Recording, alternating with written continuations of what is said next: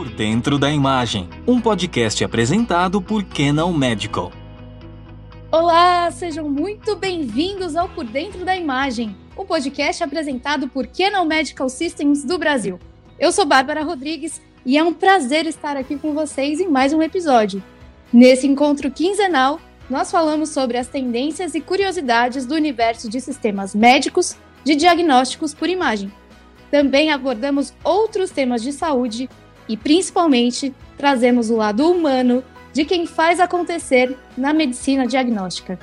E no episódio de hoje, nós vamos falar sobre um tema muito importante: o ultrassom. Um exame de imagem que usa ondas sonoras para investigar o interior do corpo com muita tecnologia. E o melhor, prático, acessível e sem nenhum efeito colateral. Quer ficar por dentro da imagem? Então fique com a gente nesse episódio que é imperdível. Hoje com a gente temos aqui a Aline Cavalcante, analista de marketing digital na Canon Medical Systems do Brasil. Aline, seja muito bem-vinda ao Por Dentro da Imagem. Olá, todo mundo. É uma honra estar aqui hoje, presente no podcast Por Dentro da Imagem. Espero que seja uma experiência incrível para todos. Obrigada, Aline. E junto com a gente, a gente tem a doutora Carolina Zafalon Ferreira, médica especialista em ginecologia e obstetrícia, que também se dedica a projetos de voluntariado pelo país e no exterior. Doutora Carolina, seja muito bem-vinda ao Por Dentro da Imagem. Olá, obrigada pelo convite da Canon, que eu vou poder compartilhar um pouco da experiência com vocês. A gente que agradece, doutora, e aqui com a gente nós temos os nossos outros apresentadores. O primeiro deles é Cleiton Lúcio. Cleiton Lúcio, seja bem-vindo. Oi, Bárbara, muito obrigado. Doutora, vai ser um prazer conversar com você e eu estou super curioso para bater esse papo. E nós também temos ele, né? Fábio Oliveira. E aí, Fábio, tudo bem? Boa tarde, Cleiton. Boa tarde, Bar Rodrigues. Boa tarde, doutora Carolina. Prazer estar aqui com vocês nesse Por Dentro da Imagem. E eu já gostaria de fazer a primeira pergunta para a doutora: qual que é a importância da tecnologia do ultrassom nos cuidados preventivos com a saúde da mulher, especialmente durante o período da gravidez? Bom, a importância do ultrassom é uma tecnologia simples e com isso a gente consegue prever muita coisa. Desde o simples até assim ter certeza da idade gestacional, da datação, a gente começa também a prever se é uma gestação múltipla, acompanhar crescimento do bebê, malformações, entre outras coisas. Ele é um exame essencial no cuidado pré-natal. E eu queria também contar aqui com um comentário da Aline sobre a importância do ultrassom para a saúde da mulher. E Aline, qual que seria a sua opinião sobre isso? Bom, eu, como parte do time da Canon e também como mulher, gostaria de comentar a importância dos cuidados especializados à saúde da mulher, já que nosso corpo é tão único e cheio de particularidades e sofre tantas mudanças ao longo da vida, principalmente para aquelas que escolhem ser mães. E é com orgulho que eu falo que a Canon possui uma linha de aparelhos especializados e focados na saúde da mulher. São aparelhos que garantem alta qualidade da imagem para todas as situações importantes da nossa vida, tais como exames de rotina, acompanhamentos do pré-natal, é, ferramentas focadas na reprodução assistida é, e também é, focados em diagnósticos para câncer de mama ou colo do útero, que, que infelizmente nós sabemos que são situações recorrentes na vida das mulheres. Doutora, eu queria te fazer uma pergunta também sobre o acesso à ultrassom na gravidez, né? É, milhares e milhares de mulheres, infelizmente, no Brasil e no mundo, não têm acesso a esse tipo de exame. A doutora acha que essa limitação é, da ampliação e adoção de tecnologias é uma das dos entraves para a melhoria da saúde da mulher? Sim, ela é essencial. É, você fazer o pré-natal sem o auxílio da ultrassonografia é aquilo que eu também falei na primeira pergunta, você não consegue, assim, até saber é, se tem um ou se tem dois. Quando que vai nascer? É, decisões até que são importantes, assim, o líquido diminuiu, ou teve uma parada de crescimento. São coisas que no ultrassom a gente consegue fazer esse diagnóstico precoce e tomar uma atitude a tempo. Sem a ultrassonografia, muitas vezes você já faz o diagnóstico do óbito fetal direto, que são coisas totalmente evitáveis. E além disso, assim, sangramentos, algumas algumas queixas da mulher que só com o exame físico é muito difícil a gente conseguir saber o que é. Então você acaba tomando condutas muitas vezes que não são as melhores por falta de saber. É como se você assim, ultrassom eu digo que é você enxergar por dentro, né?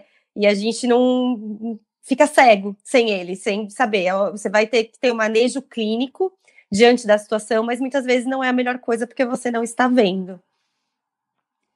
Doutora, inclusive, uma das importâncias né, é, do tratamento preventivo e de tudo que a gente está trazendo aqui, como pré-natal, todo o cuidado da mulher durante a gestação, é um desafio né, para muitas mulheres que não têm acesso a esse tipo de exame na rede particular.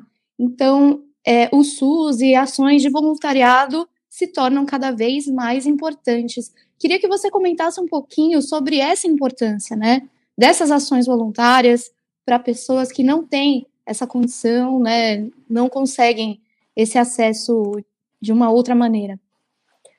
É, eu acho que assim, é muito importante e gratificante também, porque até muitas vezes elas até conseguem o, o acesso do ultrassom, mas ele acaba muitas vezes sendo feito em massa, né? Assim, do jeito que dá, porque é muita gente. Então, a, até assim, a ação da Canon, para mim, ela foi muito gratificante no poder mostrar o bebê, que eu acho que também o ultrassom, além da, da parte técnica, da parte médica, que é extremamente importante, a gente também precisa pensar no pai e na mãe, pensar no, no psicológico deles verem o bebê, no saber o sexo, em ter a foto 3D, 4D. Então, eu acho que, além do. Muitas vezes elas conseguem ultrassom, mas só vai ver, vai dar a resposta que o médico quer. E eu acho que essas ações de voluntário, a gente acaba tendo essa humanização, da gente também mostrar para eles ter um momento feliz aí da, da gravidez, né?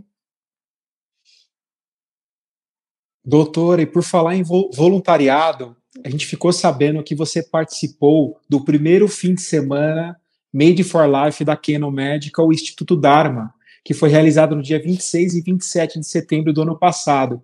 Eu queria que você comentasse como foi essa experiência. E foi um trabalho em equipe que funcionou muito bem, é, desde assim do, da escolha das pacientes até o momento que, que, que tinha do exame. Eu senti assim, as pacientes muito felizes, então eu acho que teve essa gratificação individual da gente, e principalmente eu acho isso assim o, o acesso ao ultrassom elas até algumas tinham mas elas não tinham acesso à tecnologia 3D 4D que a gente fez em quase todas com exceção das que os bebês não colaboraram. E elas saíram assim muito muito muito felizes. Então foi foi muito gostosa a ação para mim. Eu gostei bastante. E eu queria saber também a opinião da Aline Cavalcante sobre essa semana. É, eu estive lá também durante o fim de semana Made for Life, e assim como a doutora comentou, é, eu não estou na linha de frente, apesar de trabalhar na Canon, que é uma empresa de saúde, eu trabalho no escritório, né? Sou da área do marketing, e foi muito gratificante fazer parte daquela ação e colocar em prática realmente a filosofia da companhia que eu trabalho.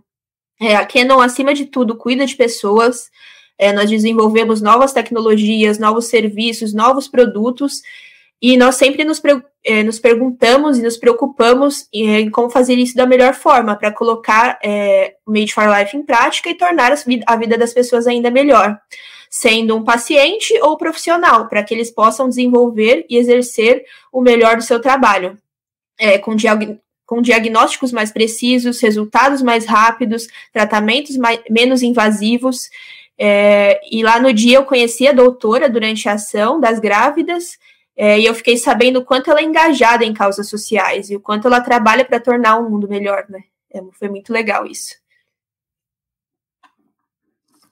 Doutora, é, agora falando sobre trabalho voluntário internacional, é, a gente sabe que você já é voluntário nacionalmente, mas a senhora também trabalha em, em instituições internacionais, né?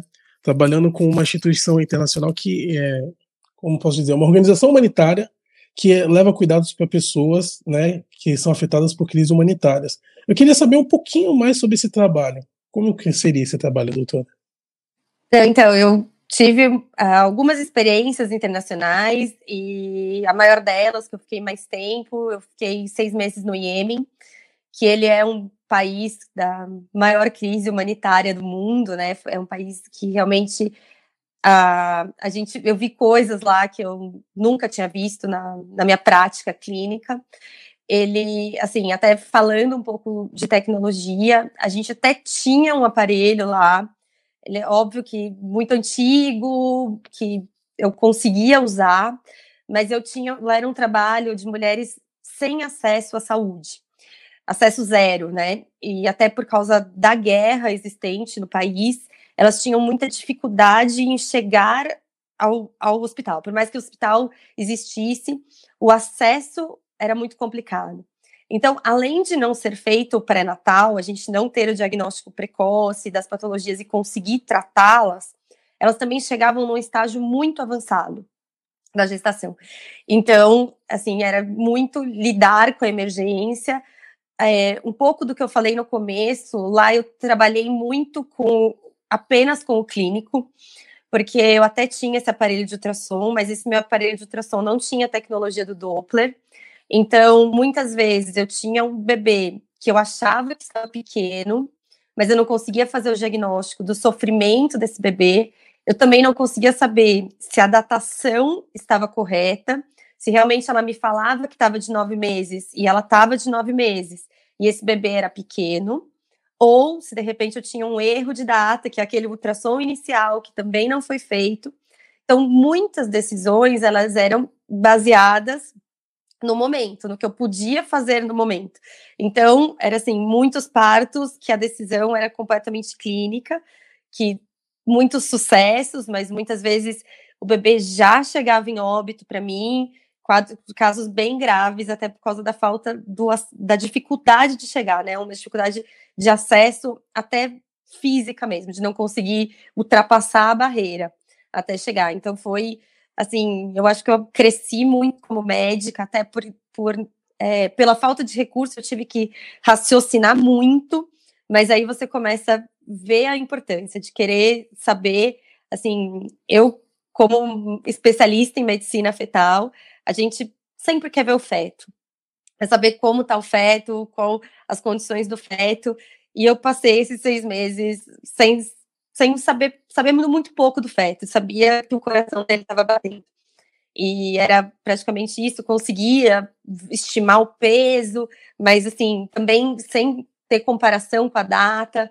Então, foi o atendimento era desse jeito, mas foi uma experiência que eu gostei bastante. Doutora, e ainda falando um pouco dessa sua experiência no Iêmen, né, uma, uhum. um país do Oriente Médio, uhum. onde a maioria das mulheres realmente não tem acesso, não tem essa oportunidade que a gente aqui no Ocidente tem, né, de se tratar, de se cuidar, até uhum. porque a sexualidade e a feminilidade são um tabu para a sociedade deles, né? Como que é a, a, sua visão a respeito dessa questão, é, dessa falta de cuidado preventivo, né? Que uma coisa tão cultural, tão enraizada, mas uhum. como, como na sua opinião ou na sua visão, essas mulheres conseguem se cuidar ou conseguem é, aprimorar um pouco essa, esse pré-tratamento, né? Uhum. Já que não tem os recursos que a gente tem aqui. Você estava comentando é, a respeito do, do ultrassom, que era antigo, e era difícil ver o feto. Enfim, eu queria que você é, aprofundasse um pouquinho mais dessa sua experiência no Oriente Médio para a gente, por favor. É, assim, eu acho que a, a maior limitação do acesso ao, ao, cuidado, eu não achei que era cultural. É, a cultura a gente tem, assim, é uma realidade muito diferente da nossa. Eu aprendi demais lá e eu acho que você, eu estando lá como mulher, eu tive que me adaptar eu tive que me adaptar até nas pelas simples coisas da vestimenta, né? De fazia um calor de 45 graus e eu também tinha que usar manga comprida, cobrir sempre tornozelo, cabeça coberta. Então, isso para mim foi muito adaptativo, até de até entender como colocar um lenço na cabeça, porque eu, eu nunca, nunca ninguém me ensinou, né? Elas lá desde a adolescência elas aprendem aquilo, elas têm a facilidade de colocar, elas sempre ajudavam, né? A, a, a, as minhas atrapalhadas de colocar, às vezes aparecia um pouco do meu cabelo, sempre tinha alguém que ia cobrir, porque elas viam que era distração. É, ao mesmo tempo, acho que assim, essa cultura ela entra na gente, que tinha até momentos que eu via assim, que eu estava só entre mulheres, elas falavam, doutora, pode tirar o lenço. E às vezes que eu tentei tirar, eu me senti incomodada, porque acho que aquilo fazia parte de, de ser mulher lá, né, de estar tá com aquilo. Então, acho que isso começa desse jeito. Outra coisa que a gente é, que tem muito lá, né, que eu observei, que é tocante, o quanto que a mulher ela é pertencente ao homem. Então, tudo que a gente luta aqui no Ocidente, que a gente luta no Brasil pela autonomia do nosso corpo, até em relação ao médico, a violência obstétrica, toda essa luta que a gente tá, tem aqui, lá ela é muito mais para trás. Ela tem uma questão até constitucional da mulher ser inferior ao homem, e só o homem pode decidir sobre o corpo da mulher. Então, isso, até assim, ela acarretava muitas coisas para mim, porque às vezes eu precisava fazer uma cesárea de urgência. E com isso eu precisava do consentimento do marido ou alguém da família do marido. E, e, eu não podia colocar em sala, a mulher ela não tinha o menor direito de assinar pelo corpo dela. Então, isso eu acho que assim, é uma a dificuldade cultural, eu acho que é essa, que todo procedimento eu precisava desse consentimento. Além de tudo, assim, é, eu cheguei a conversar muito com as mulheres, assim, com as enfermeiras e com as médicas que estavam mais próximas, até que falavam inglês, que estavam comigo, para entender a questão do, do planejamento familiar, do, dos contraceptivos. E elas me falaram que existe, elas podem evitar filho, mas também tudo com o consentimento do marido. Então, não é uma decisão da mulher. Além disso, tem outra coisa que assim, me impressionou muito. Dependendo do lugar, isso assim, eu não digo que é o Oriente Médio, Oriente Médio inteiro, é, é uma parte dele que é mais radical, que o homem não pode encostar na mulher, mesmo ele sendo médico. Então, é, se a mulher tem uma parada cardíaca, muitas vezes é preferível que ela morra e ela não seja tocada por um outro homem. Então, tinha essa questão, até é, muitas vezes eu que sempre tinha que assumir, mesmo caso não sendo ginecológico, mas eu que tinha que estar tá na primeira, na primeira frente. É, a gente tinha que ter muito cuidado com o exame transvaginal, com o toque vaginal, com toda muita reserva, porque elas têm muito mais essa timidez dentro delas, que, que é mais cultural, então precisava ter todo um, um jeito. No final, eu, eu, me vi muito acostumada com isso, que até quando teve, eu, eu fiquei no começo da pandemia do Covid lá, e a gente estava preparando uma área de isolamento, e quando eu vi, eu estava fazendo o circuito separando a entrada de homem e de mulher, porque é uma coisa que não entra pela mesma porta. Então, foram algumas coisas que, com, quando você está inserido, ele foi criando dentro de mim isso, mas é, um, é uma diferença muito grande da, do, do Ocidente, daqui de onde a gente vive. A gente está em outra fase de luta aqui. É, doutora, a gente está em outra fase de luta, mas às vezes a gente acha que as coisas estão longe, mas estão mais perto do que a gente pensa em questões culturais, né, Aline? É, a gente. Eu fico chocada, assim, ouvindo essas histórias que a doutora fala, sendo mulher e, e pensando que elas não têm poder sobre o próprio corpo, né? É, assim como eu fiquei chocada no, no fim de semana Made for Life, lá na ação que a gente fez, foi na, cidade de Campinas, que é na grande São Paulo, a maior cidade do Brasil, e mesmo assim tinham mulheres que não tinham feito o primeiro ultrassom ainda, tinham meninas lá com com oito meses de gravidez que não tinham feito o primeiro exame, não tinham acesso, é, não tinham informações suficientes. Então a gente acha que esse tipo de situação está tão longe da gente, e é óbvio que lá no Oriente Médio é muito mais grave, é óbvio que a gente está ainda muito mais adiantado que elas, mas infelizmente perto da gente tem situações vulneráveis de mulheres que precisam de ajuda e que não têm, que não tem essa informação, que não tem esse tipo de exame, enfim. É muito triste, né? E a gente tem que trabalhar sempre para tornar o mundo das pessoas um pouquinho melhor que seja. Vivemos num, num mundo tão globalizado e tão diverso, né? Isso importante. A doutora passou uma visão de tanto aprendizado aqui para nossa audiência do Por Dentro na Imagem, que a gente teve uma aula aqui com a doutora. Doutora, prosseguindo aqui com, com mais uma pergunta, a gente gostaria de saber quais são os seus planos futuros para essa questão do voluntariado internacional. Países como a África estão aí na sua lista, entre suas listas de desejos como próximo destino?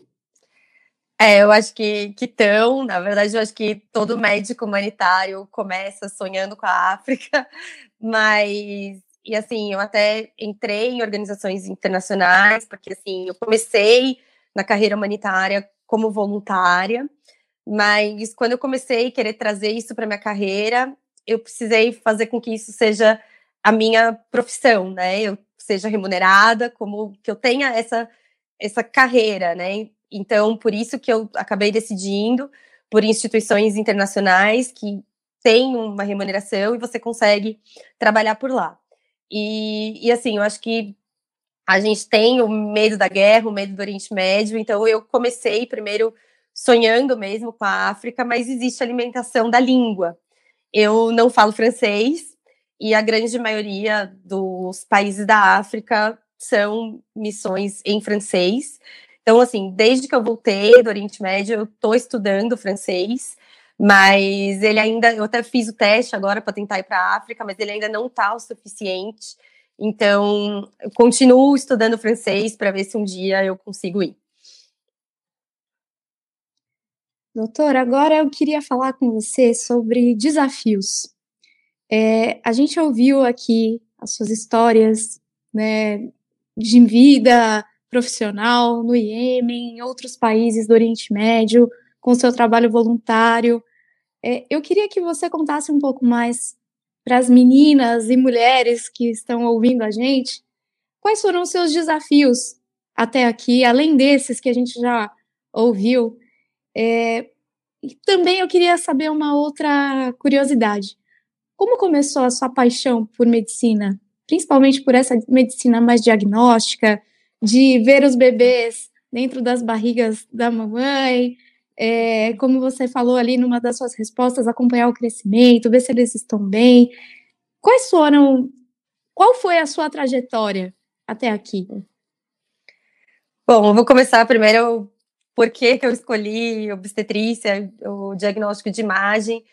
Ele começou assim, na época da faculdade eu não, não quis ser médica, querendo ser obstetra. É, ela aconteceu, acho que durante o percurso, e, e eu sempre falei, eu acho que ainda é isso que me fascina na obstetrícia, é que eu sempre falei que eu quis fazer o lado feliz da medicina. É, é óbvio que eu vejo algumas tragédias, mas é o momento da alegria. E eu acho que o ultrassom também, ele veio um pouco com essa paixão de de estar todo mundo feliz fazendo ultrassom. A gente, até eu falo que às vezes as tragédias são maiores, porque a expectativa é da alegria, mas o que me motivou, eu acho que foi lidar com vida e não lidar com morte. Eu acho que foi isso que fez eu escolher. E aí, vindo, caminhando disso para os lados do, dos desafios, eu acho que eu sempre tive a paixão humanitária, sempre foi isso que fez o meu olho brilhar. E até que um certo dia, assim, eu sempre quando me perguntam isso, eu até dou essa, falo isso porque isso foi um ponto assim para mim, que foi em terapia mesmo, que a terapeuta perguntou: "Qual o seu maior sonho?" E de bate pronto eu falei: "Ir para um lugar distante atender pessoas." Depois que eu falei isso, eu falei assim, eu nem sabia que esse era meu sonho e ele é um sonho muito fácil de eu realizar. E, e aí eu comecei no voluntariado, comecei a fazer ações voluntariadas, voluntárias em, em ONGs locais aqui do Brasil, e aí eu comecei a ver que eu estava usando as minhas férias para trabalhar. Então, eu esperava as férias chegar, tirava férias para conseguir fazer uma missão. E aí, a partir daí, eu olhei para isso e falei: eu preciso fazer disso o meu trabalho. Que o meu trabalho seja como que eu estou fazendo de férias isso, então eu preciso trazer ele mais constante. É, foi um processo difícil de, de entrar, porque eu acho que vem muitas questões, vem muito. Você se julga mesmo, será que eu devo, será que eu não devo? Até que eu criei coragem e eu fui a, a primeira vez agora para o Iêmen, que foi assim, que foi mais como uma profissão mesmo, que eu fui de um jeito remunerado aí. Então, e aí eu voltei assim completamente aqui ao meu lugar. Mas nessa volta, eu acho que vem muitas questões, eu acho que eu também gosto do meu trabalho aqui, eu tenho minha vida estável, tenho o, conforto da minha casa, meus amigos, as minhas famílias. E aí fica a questão: fico ou vou de novo? Então, eu acho que meu maior desafio atual profissional fica nesse impasse de o que, que eu faço. Doutora, que história sensacional. E foi muito legal durante esse episódio perceber que, é, acho que até o Fábio falou, que o mundo realmente é muito diverso. Infelizmente tem as nossas mazelas, né, em todas as partes do mundo.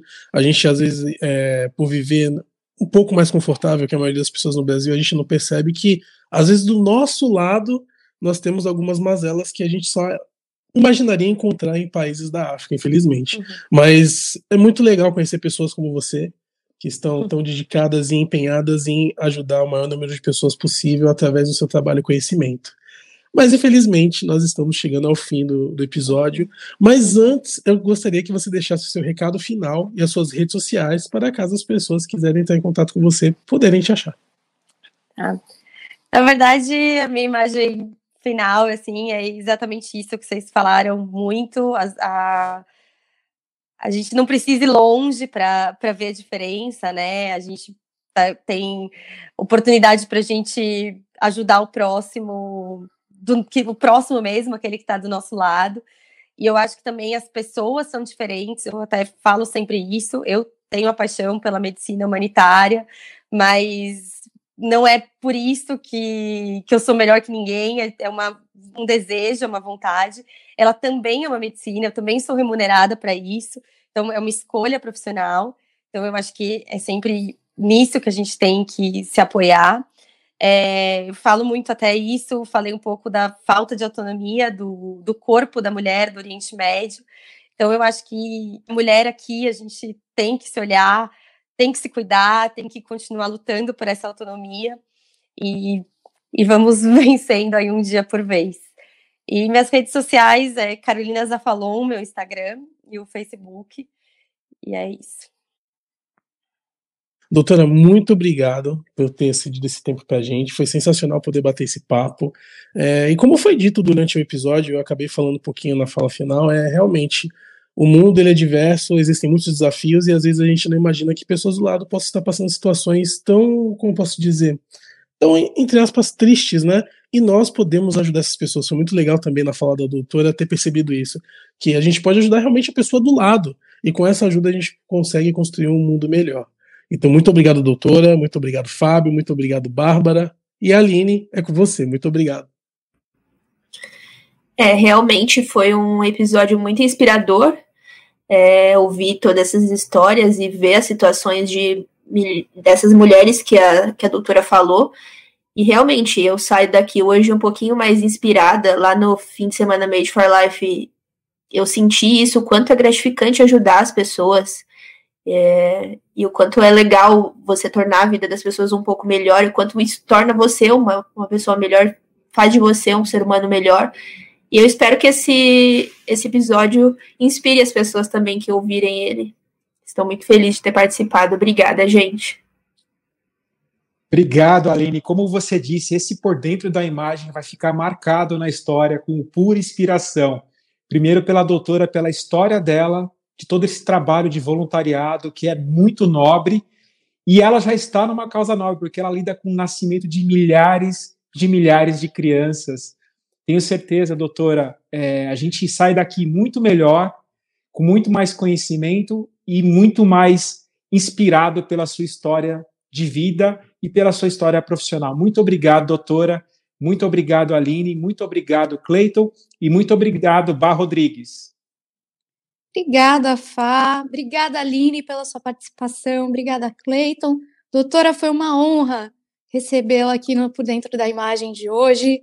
É realmente muito inspirador e muito bonito ver que a humanidade ainda tem, vamos dizer, solução, já que existem profissionais como você que olham para o lado humanitário da causa e que buscam ajudar aqueles que não têm esse acesso e essa condição. Parabéns para a Canon pela, pela iniciativa do final de semana Made for Life também. E eu queria agradecer a audiência de vocês em mais esse episódio do Por Dentro da Imagem. A gente está chegando ao final. Foi uma honra ter a, a presença da doutora Carolina aqui com a gente. E o Por Dentro da Imagem está disponível em áudio e vídeo. No áudio, você pode escolher a sua plataforma de podcast favorita. E se você quiser ter uma experiência diferente com a gente, vendo as nossas imagens, as, as nossas carinhas, estamos no YouTube também, no canal da Canon Medical Systems do Brasil. A gente também divulga algumas pílulas, alguns trechinhos curtos dos nossos episódios nas redes sociais da Canon Medical Systems do Brasil.